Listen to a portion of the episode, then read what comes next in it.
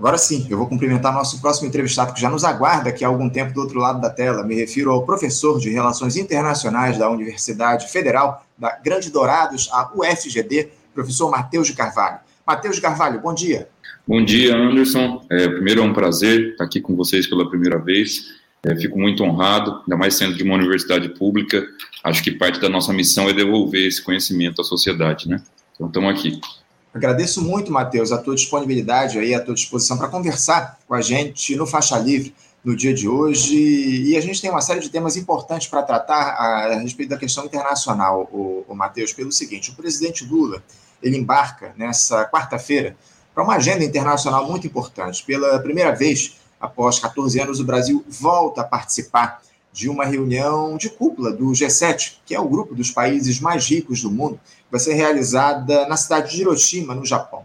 Desde 2009, quando o próprio petista comandava o país, um chefe de Estado brasileiro não participa desse encontro. O G7 é formado por Alemanha, Canadá, Estados Unidos, França, Itália, Japão e Reino Unido. A União Europeia também está nesse grupo. Matheus, é evidente que é algo relevante aí para o país esse convite para o Lula participar da reunião do G7, ainda mais depois desse período de quatro anos em que fomos tratados como párias internacionais, mas eu gostaria que você nos dissesse qual é a importância, o, o Matheus, na prática, dessa ida do Lula ao Japão para participar desse encontro. De que forma isso pode influenciar a posição do Brasil no tabuleiro geopolítico internacional? Enfim, vale lembrar que, que não só o Brasil foi convidado para participar dessa cúpula, o Matheus, mas também estarão por lá a Austrália, Comores, Ilhas Cook, Índia, Indonésia, República da Coreia e Vietnã. Fala um pouquinho para a gente qual é a importância dessa volta do Brasil às reuniões de cúpula do G7, Matheus. Bom, Anderson, pergunta interessantíssima. É, essa volta é muito significativa do ponto de vista político, simbólico, assim, digamos, mas também do ponto de vista é, geopolítico. É, primeiro, acho que tem um detalhe que está escapando é, a muitas análises, é o, é o, simbolismo dessa reunião acontecer em Hiroshima. Uhum. Né? No, no, encerramento da reunião do G7, inclusive, eles, eles um dia irão ao memorial depositar flores. E por que, que eu estou dizendo isso? Para além da questão né, moral, obviamente, que envolve Hiroshima, todo mundo sabe, né, dos bombardeios no final da Segunda Guerra, mas porque uma das mensagens que o governo brasileiro vem passando, o governo Lula, é a necessidade de se falar sobre paz, né, de diplomaticamente abrir canais, abrir caminhos, abrir mesas de negociação para que falemos sobre paz. Essa é, é, uma aposta do governo Lula na diplomacia, na, na, na, tentativa de, bom, se a gente começar a conversar sobre paz, é a única chance que temos de construir essa paz. E esse é um dos intuitos é, dessa viagem. Né? Lula vem tentando se colocar desde o início do seu mandato como um mediador desse conflito. Não é fácil se colocar nessa posição, independente do que o Lula disser ou não, porque nós estamos falando de uma guerra de grandes proporções geopolíticas. É, mesmo a Turquia, que está numa posição geopolítica muito mais próxima ali, né, inclusive geográfica, que foi a que chegou mais perto de ser mediadora desse conflito, ainda tem dificuldade de se colocar nessa posição. Então, é, acho que um dos grandes objetivos da ida do Lula ao G7, primeiro tem todo o simbolismo de ser convidado, como você bem disse, desde 2009, né, não, não éramos convidados a esse clube das grandes potências, onde grandes decisões são tomadas. É, mas acho que uma das mensagens que ele vai deixar, ele vai reafirmar, é a questão de conversações diplomáticas sobre a paz. Acho que, tanto que o próprio Japão, que ocupa a cadeira agora rotativa da presidência do G7, colocou como tema número um guerra da Ucrânia. Né? Então, uhum. será a oportunidade do Lula falar diante de um grande palco, né, com, com, atores com poder de decisão, que essa é a questão também, é, sobre possibilidades de paz. Mas tem um segundo, uma segunda importância ainda sobre esse tema da guerra na Ucrânia, que é, a diplomacia do governo Lula, acho que muito orientada pelo Celso Amorim, vem tentando fazer, pensando nos interesses brasileiros, o que resta ao Brasil, que é de fato, é, em relações internacionais a gente chama de bandwagon, mas vamos dizer assim, oscilar entre as duas posições, é, não é, acho que muito simbolizada, por exemplo, o Brasil vota na, na ONU contra a invasão russa. Isso é claro na posição do Brasil, mas o Brasil não vota favoravelmente às sanções. Uhum. Ou seja, o Brasil está tentando se colocar numa posição não só de mediador, que eu acho verdadeira, mas também de tentar extrair benefícios de não se aliar demais a nenhum dos lados. É, acho que, então, essa ida ao G7 é, é parte desse movimento é, de, de tentar conversar com os dois lados ao mesmo tempo. Né? Uhum. Né? Uma, uma, recusa de um convite do, do G7 seria impensada, né? seria claro. impensável. Mas tem, tem esse significado. E acho que o segundo grande objetivo dessa ida é falar sobre segurança ou insegurança alimentar. Né? Uhum. Sabe que esse é um tema que será caro ao, ao, debate. É provável que entre no relatório final da cúpula. E aí o Brasil vai tentar incidir, eu acho, para tentar colocar esse tema de uma maneira alinhada à história da política externa brasileira. O Brasil, Brasil especialmente depois do governo Lula, é muito visto como um país é, preocupado com essa questão da fome, da segurança alimentar, seja pela, por ser um país agroexportador, mas seja também pelos programas de combate à fome que foram feitos na primeira década é, desse século. Então, acho que o Brasil vai tentar incidir nesse tema e, inclusive, relacionar a questão da guerra na Ucrânia com esse tema. A questão dos grãos, a questão da insegurança alimentar, ou seja, tentar viabilizar uma conversa sobre paz também sobre o viés da, da segurança ou da insegurança alimentar, mostrando que traz prejuízos muito grandes ao mundo, de maneira geral. E acho que a terceira grande importância, Anderson, se você me permite me prolongar um pouquinho, uhum. é, é a questão do desenvolvimento sustentável, transição energética, clima e Amazônia. Né? É bom que nossos, nossos ouvintes aqui, que eu sei que tem muitos ouvintes que acompanham o Faixa Livre, é, saibamos que talvez a, a, Amazônia, a questão climática, seja o grande capital político atual da política externa brasileira. Né? É a grande pedra de toque. É quando o Brasil é definitivamente ouvido. Né? Então, acho que é, Lula também vai tentar incidir é, nesse sentido e veiculando algo que ele vem dizendo desde o primeiro dia de mandato, que é tudo bem, vocês querem que nós é, protejamos a Amazônia, então nós queremos, um, a ajuda de vocês, e dois, essa ajuda não é uma ajuda meramente altruísta. Vocês se comprometeram a isso é, nos processos da COP, né, de negociação. Então, é, acho que é, tem esses três grandes flancos de atuação, Anderson. Entendo, entendo. Não, essa questão da segurança alimentar que você colocou, inclusive, está entre uh, as prioridades da, da própria agenda do presidente Lula nessa visita que ele vai fazer ao Japão para participar da, da reunião de cúpula do G7. Agora, o, o Matheus, em que condição o Lula chega para esse encontro? Porque muito se fala que o Brasil voltou a ser um ator relevante aí na política internacional após o petista assumir o seu terceiro mandato. O, Lula tem tentado se impor nesses eventos fora, fora do país. Aliás, já é a oitava viagem internacional do presidente desde que ele voltou à presidência, desde que o Lula voltou à presidência, enfim, pouco mais de quatro meses e meio. Como é que o, o chefe de Estado brasileiro desembarca lá no Japão, o, o Matheus? Dá para dizer que ele é uma das estrelas aí dessa reunião do G7, por exemplo? Olha, Anderson, é, eu acho que, não sei se dá para dizer que é uma das estrelas, mas a, a chegada dele é muito esperada. Uhum. É, por, por, dois motivos. Primeiro, pelo capital político que ele acumula do mandato anterior. Né?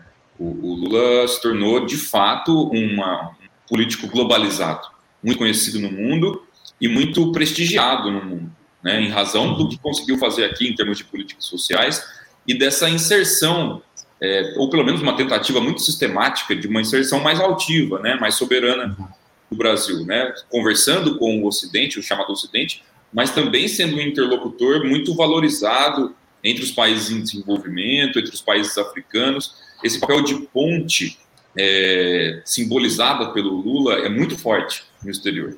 É realmente muito forte. É, mas acho que também é, ele chega como uma das estrelas, justamente pelo que você falou, pelo contraste com o presidente brasileiro anterior.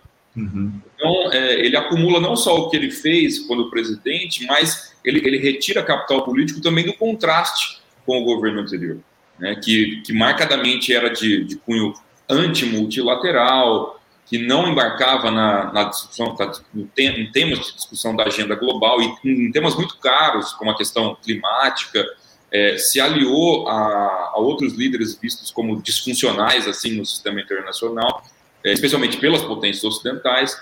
E o G7 é, é esse clube das potências, principalmente ocidentais, né? É, então ele chega com um capital é, político elevado, claro, mas claro que ele chega sob uh, digamos, a ligeira desconfiança das declarações que ele fez em relação à guerra na Ucrânia. Uhum. É, de fato, as potências ocidentais, a sua maioria, é, tem uma posição muito clara é, para a Ucrânia. Obviamente, não é uma, uma posição meramente moral, né? de convicção moral, há interesses políticos, geopolíticos, energéticos, econômicos em jogo, inclusive internos, é, mas, de fato, é, é, muitas vezes essa declaração ressoou, principalmente nos, nos, meios de comunicação mais fortes desses países ocidentais, com desconfiança. Sim. Então, acho que, mas como eu disse na minha primeira resposta, é, essa desconfiança é expressão de uma estratégia. Né? Uhum. Se o G7 tivesse muito confortável com a posição do Lula, seria sinal que a estratégia não estava não está funcionando exatamente. Que a estratégia ela, ela tem essa coisa de emular uma independência. Então, um nível de desconforto, de desconfiança, acho que faz parte, é a expressão dessa estratégia. Né? Mas ele é muito experiente em fóruns internacionais, Celso Amorim também. É, já há uma série de bilaterais sendo marcadas, é, com destaque, Anderson, acho que uma tentativa de bilateral entre o, o, Lula e o Macron. Acho que a gente tem que ficar de olho nessa, nessa reunião, é, porque o Lula vem reafirmando várias vezes a necessidade, do, a importância da França. É, o Zelensky fez esse giro europeu agora, com, muito, com uma repercussão muito grande nos meios de comunicação franceses. É, tem toda a questão amazônica, a questão de povos indígenas para, para o qual a, a França direciona parte dos seus esforços. Então, essas reuniões elas são importantes pelos seus encontros multilaterais, né, no qual o Brasil é, é um país destacado pela sua tradição de política externa, mas elas oportunizam também reuniões bilaterais, né? E aí, essas reuniões bilaterais, muitas vezes a gente não tem o mesmo acesso à agenda do que foi discutido ali, do que na multilateral, mas ela é muito importante, né? E eu, eu destacaria essa reunião é, que vai ter com a França, com essa tentativa de agenda com a França, e também o encontro com esses países que foram convidados. Uhum. Acho que especialmente Índia, né? A Índia é, é um ator cada vez mais importante do ponto de vista populacional, é, de política de poder, e muitas vezes fica um pouco fora do nosso radar, né? É, mas ela, ela tem tudo para se tornar, e já vem se tornando um global player, né? uma, uma potência Sim. muito importante. Mas o destaque também, Anderson, é com a reunião bilateral que pode ocorrer com a Indonésia. Sim. Por quê? Porque a Indonésia tem características é, de vegetação e de localização geográfica no globo ali, né, dos paralelos e meridianos, é, dos meridianos, no caso, é parecida com o Brasil. Então, a uhum. gente vai ver crescentemente, eu acho que uma aliança ou conversações mais estreitas bilaterais entre Brasil e Indonésia na tentativa de proteção dessas florestas tropicais. Então, um uhum. ator que geralmente aqui no Brasil a gente não estava muito de olho, que é a Indonésia, que é gigantesco, acho que a gente vai ver crescentemente é, reuniões, conversações entre esses dois países. É, é, e parece que já há três, pelo menos três reuniões bilaterais agendadas aí do presidente Lula com líderes desses países. Você muito bem citou a Índia, a Indonésia e com o Japão também. Essas três reuniões, pelo menos, já estão na agenda do presidente Lula. Como a gente citou aqui, o Matheus, parece que uma das prioridades aí do petista é garantir que o foco da declaração final do G7 diga respeito a segurança alimentar, em especial entre as nações mais pobres do mundo, ao invés de se transformar em palanque de ataques à Rússia pela guerra com a Ucrânia. Ah, como é que esse encontro dos países que compõem o G7, Matheus, pode repercutir nesse confronto entre russos e ucranianos? Algum tipo de medida prática pode ser anunciada por essas nações? Alguma nova sanção aos russos? Como é que você vê aí essa influência da reunião do G7 em relação ao conflito entre russos e ucranianos? Não, muito bem observado, Anderson. É, acho que existe uma tensão, de fato, é, o Lula vai tentar colocar é, o tema da insegurança alimentar na agenda, tentando dar visibilidade para ele e tentando competir com a visibilidade que a guerra na Ucrânia vai ter. Obviamente, acho que ele não vai conseguir que o tema da segurança alimentar tenha mais importância do que o tema da guerra na Ucrânia, uhum. que estamos falando ali do clube das potências ocidentais para as quais o tema da guerra na Ucrânia é absolutamente primordial, mas qualquer visibilidade que ele conseguir incrementar o tema da, da segurança ou, ou, insegurança alimentar é uma vantagem. Como eu te disse, acho que ele vai tentar vincular, inclusive, as duas coisas, né, para tentar ter mais visibilidade. É, sobre a guerra na, na Ucrânia, acho que ela será o principal tema, porque é muito caro às potências ocidentais. É, essa agenda, esse, essa, esse giro do, do Zelensky pela Europa não foi trivial em termos de data, né? antecede a reunião do G7. É, acho que há alguma chance de ser anunciada possibilidades de novas sanções. Não acho que serão anunciadas novas sanções, né? mas isso é um chute da minha, minha bola de cristal muito precária. Mas acho que vai, vai ser anunciada possibilidades de sanções. E acho que o que vai. É, a grande, é, digamos, colocação prática dessa reunião, em termos da guerra na Ucrânia, vai ser demonstrar um apoio dessa coalizão do G7 a essa contraofensiva que está sendo preparada pela Ucrânia. É, me arrisco a dizer, Anderson, que em poucas semanas a gente vai ter uma contraofensiva de peso é, da Ucrânia é, em alguns territórios, principalmente agora na estação de primavera, é, e acho que essa, essa cúpula vai servir para reafirmar o apoio político, né, uhum. deixando um subtexto de possibilidade de incremento de cooperação militar. Né. Acho que essa passagem do Zelensky pela, esse giro pela Europa foi para, logicamente, para pedir artefatos militares, principalmente aéreos, isso explicitamente, mas eu acho que é para preparar a opinião pública, eu ia chamar de global, mas vamos, é, ocidental, é, para essa contraofensiva que a Ucrânia deve preparar, deve, deve realizar, né, para tentar, assim, com três objetivos, vamos dizer, primordial. Reforçar a, a moral dos ucranianos, inegavelmente estão sofrendo, estão, enfim, é, um fluxo de refugiados imenso, pessoas muito é, vêm sofrendo. Eu, eu sou um pesquisador da área de direitos humanos e política internacional, então jamais deixaria de me furtar aqui a dizer, a falar sobre o, sofrimento dos ucranianos, da população. Mas então tem esse aspecto humanitário inegável. Mas acho que também, é, Anderson, e todo mundo que está nos ouvindo, essa contraofensiva é, ucraniana está sendo preparada por essa gira do Zelensky pela Europa é para tranquilizar um pouco os aliados ocidentais no sentido de dizer, olha, vocês fizeram a aposta correta ao apostar em mim, né? Então, uhum. por, fazer, por terem feito a aposta correta, é, por favor, me apoiem, inclusive politicamente, mas também militarmente. Por isso que eu acho que pode sair algum tipo de anúncio de apoio político, claro, mas talvez até um anúncio um pouco genérico de apoio é, militar. E, por fim, é tentar é, mostrar para as elites russas é, que pode não valer a pena continuar nesse, nesse apoio ao, ao conflito. Né? Claramente, o lado russo aposta numa guerra mais longa, né? um conflito mais longo, enquanto os Zelensky e as potências ocidentais estão vislumbrando uma guerra mais curta, ou pelo menos o encerramento dessa guerra. E por isso que a paz ali é muito improvável. É, a missão do Lula, eu acho que ele tem que fazer isso, ele tem que falar sobre paz, é, mas o horizonte ali de, de, confronto ainda existe de maneira muito conflagrada. Né.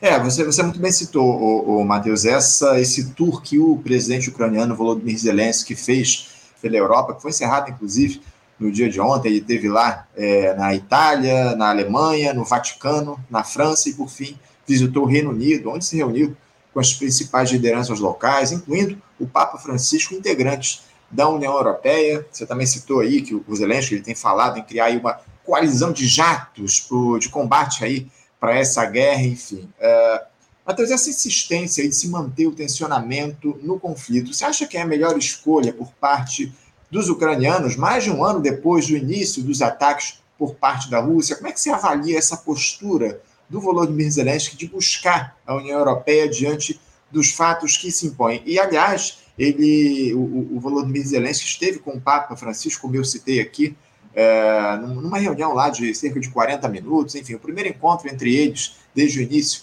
do conflito, e o, o presidente ucraniano, ao ser questionado a respeito da intenção do Papa em se colocar como mediador desse conflito, ele foi certeiro na resposta, disse aí que respeita a disposição do Papa Francisco, mas que os ucranianos não precisam de mediadores, mas de uma paz justa.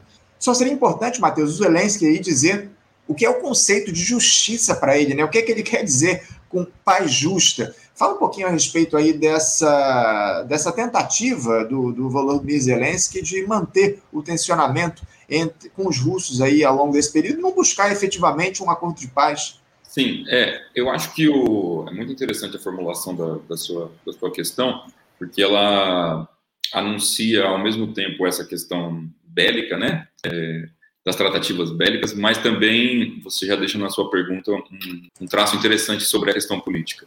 Acho que o Zelensky, é, nós temos que sempre analisar como um, um chefe de Estado, né?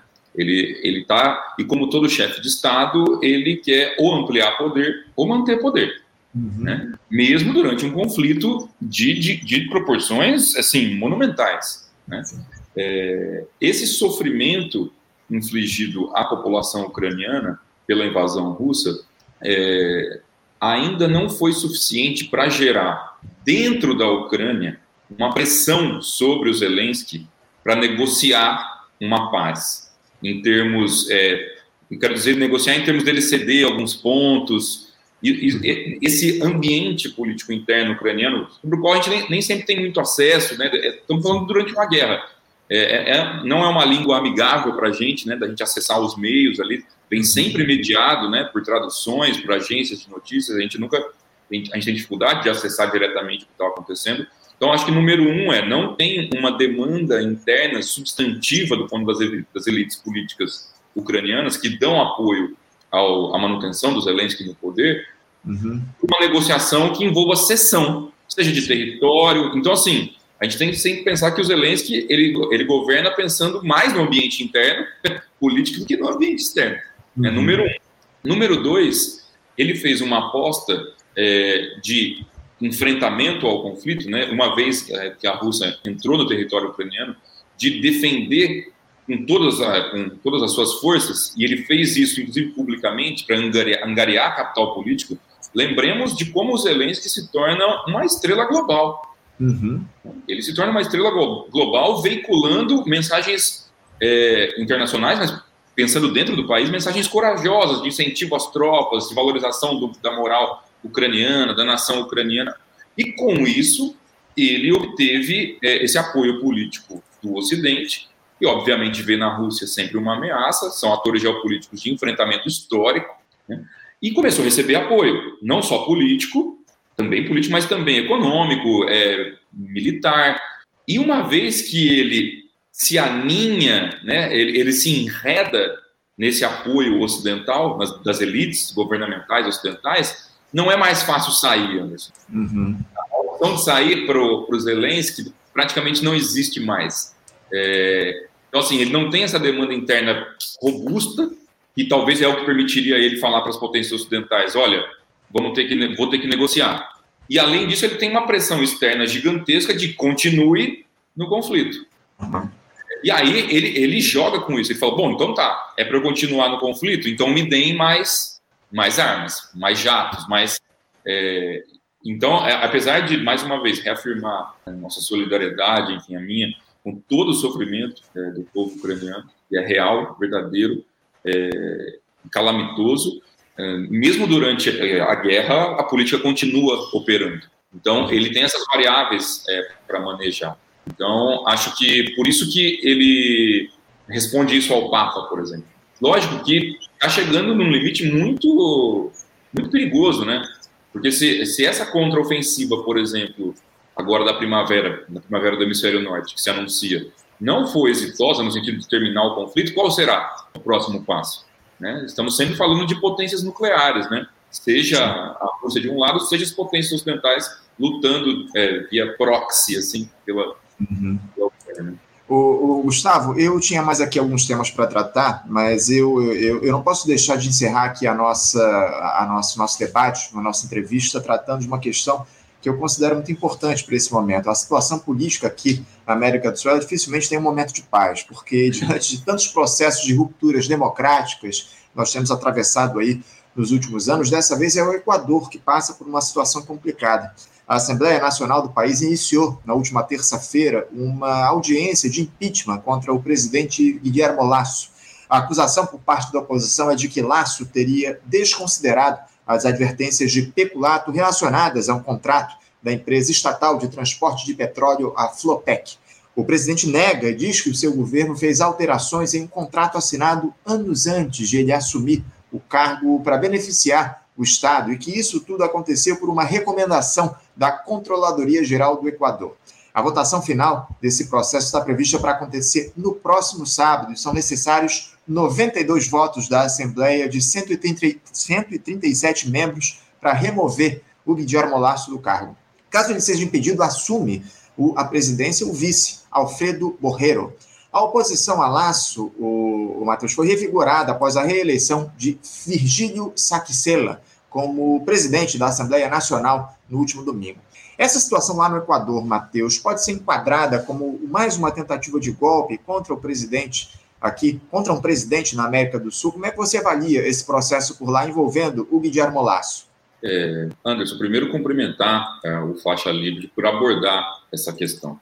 Eu acho que, infelizmente, nem sempre os meios de comunicação brasileiros abordam com a minúcia, com o tempo necessário, o que acontece nos nossos vizinhos próximos, né?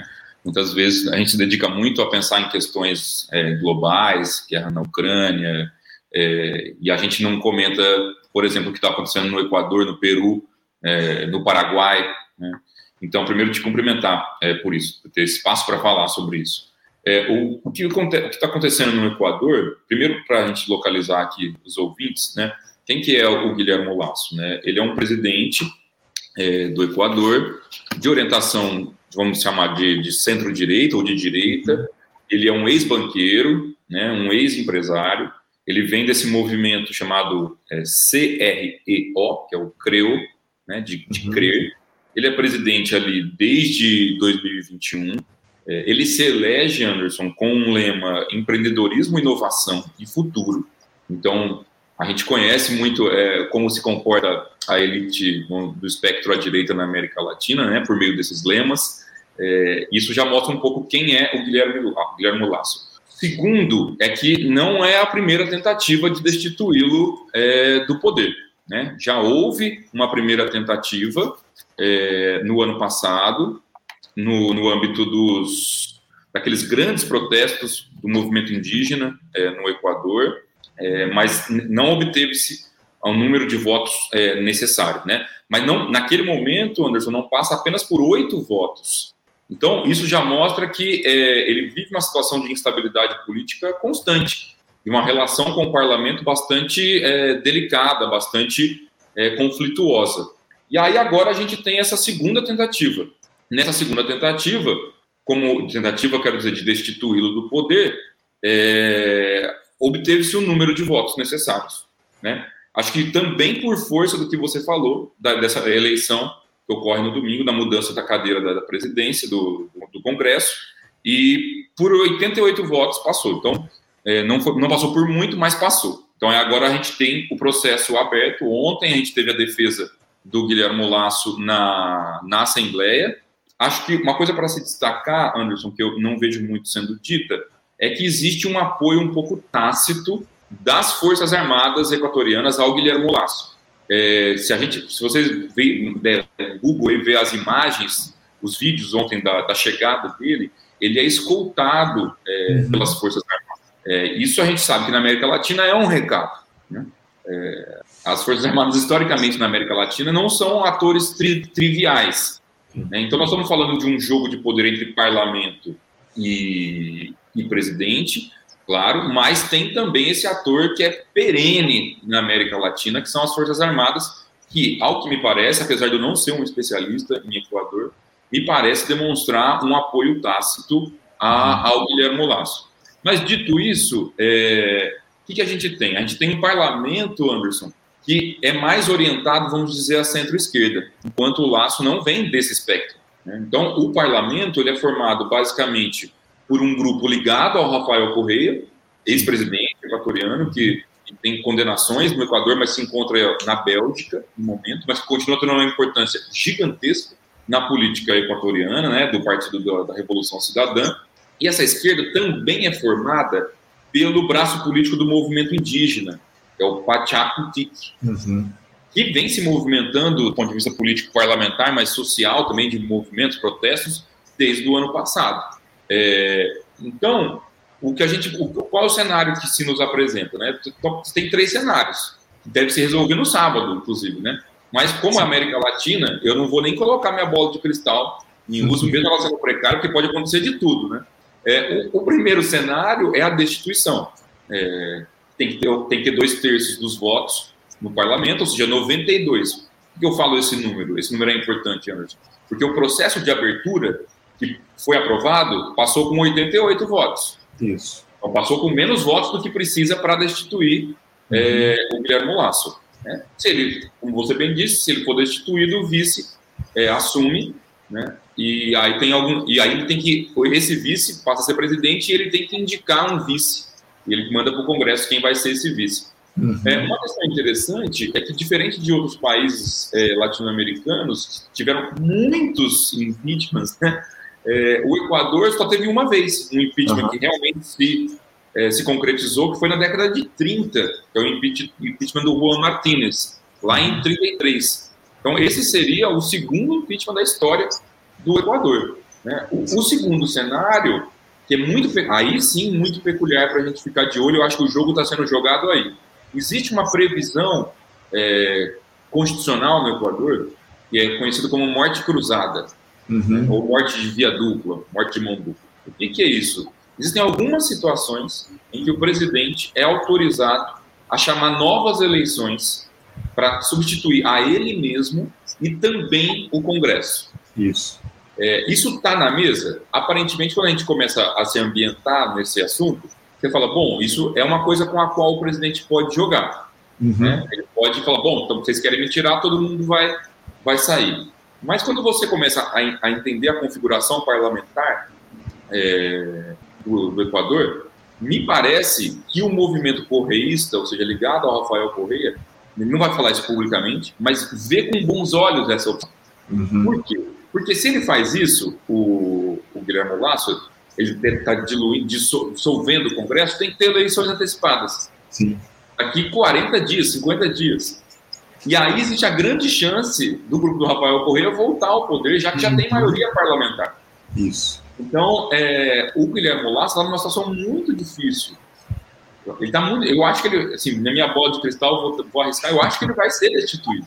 Pois é. Pois e a é. outra opção é a salvação. Ele conseguiu os votos para se salvar. Uhum. Ou seja, ele conseguiu atingir 46 votos, um terço do parlamento. É, mas é, é, improvável, porque a bancada dele não tem nem 30. Sim, Se juntar sim. a bancada do Laço mais alguns apoiadores, tem cerca de 25 votos. Uhum. Ele vai precisar de mais 21 votos. E mesmo, vamos supor que ele ainda consiga, né? O presidente tem sempre a máquina na mão, né? Ele uhum. consegue envolver algumas engrenagens. Ele vai ter que lidar com um Congresso absolutamente hostil é, a ele. Então, é, é, um cenário muito complexo para o Guilherme Lasso. O horizonte caminha para a destituição, eu acho. Guilherme, o, o, o Matheus, é, eu acabei de ver aqui, a Cláudia, nossa produtora, me enviou, há, há poucos instantes, o presidente do, do, Equador dissolveu o parlamento e convocou novas eleições por lá. Ou seja, é, to, toda esse, é, é, essas hipóteses aí que a gente levantou agora já, já vão por terra, porque o que a gente, de alguma forma, esperava e o que favorece, evidentemente, o, a turma do Rafael Correia, né? Eu acho que sim, eu acho que sim. É, ainda bem que eu não coloquei minha, minha bola de cristal em uso mesmo, né? Porque em tempo real nós tivemos novidades, né? É, Bem-vindos bem, à América Latina, né? Sempre. É. Aqui, aqui não tem tédio. É, então, não, foi, foi anunciado é, eu... há menos de uma hora, inclusive, esse, essa, essa questão aí relacionada à dissolução do Congresso lá da Assembleia Nacional no Equador foi dada há cerca de uma hora. Mas, por favor, faça suas considerações finais a isso.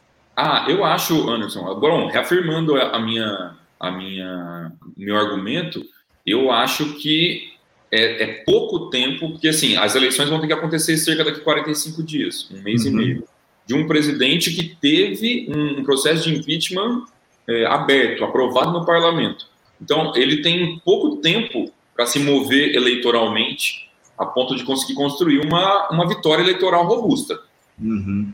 Então, eu acredito que, lógico que quem, o incumbente, aquele que está no poder, sempre tem mais ferramentas e mais instrumentos do que quem está na oposição, em termos uhum. orçamentários, em termos políticos, institucionais mas acho que o, o correísmo vem numa força, inclusive parlamentar, é, crescente. É. É, e com, com, reverberando muito em movimentos sociais, sindicatos, é, e tem ao seu lado também o movimento indígena. Obviamente são aliados, não são, não são a mesma coisa, mas acho que a coisa caminha para uma possibilidade de vitória dessa, dessa centro-esquerda, vamos chamar uhum. assim.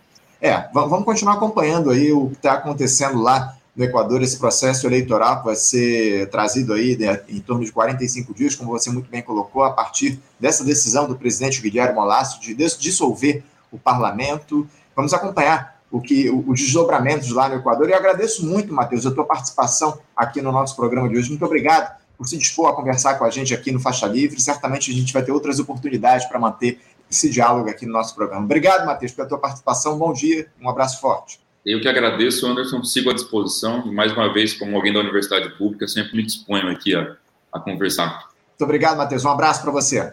Um abraço. Conversamos aqui com Matheus de Carvalho. O Matheus, que é professor de Relações Internacionais da Universidade Federal da Grande Dourados e trouxe aí essa discussão em torno dos temas da política internacional para o nosso programa.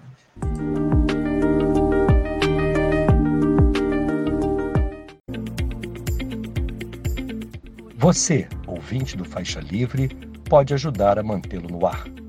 Faça sua contribuição diretamente na conta do Banco Itaú, agência 6157, conta corrente 99360, dígito 8. Esta conta encontra-se em nome do Sindicato dos Professores do Município do Rio de Janeiro e região, o Simpro Rio, uma das nossas entidades patrocinadoras, mas seus recursos são destinados exclusivamente para o financiamento do nosso programa. Você pode fazer sua doação de qualquer valor, utilizando também a nossa chave Pix, que é ouvinte@programafaixalivre.com.br. Sua contribuição é fundamental para a manutenção desta trincheira progressista no ar.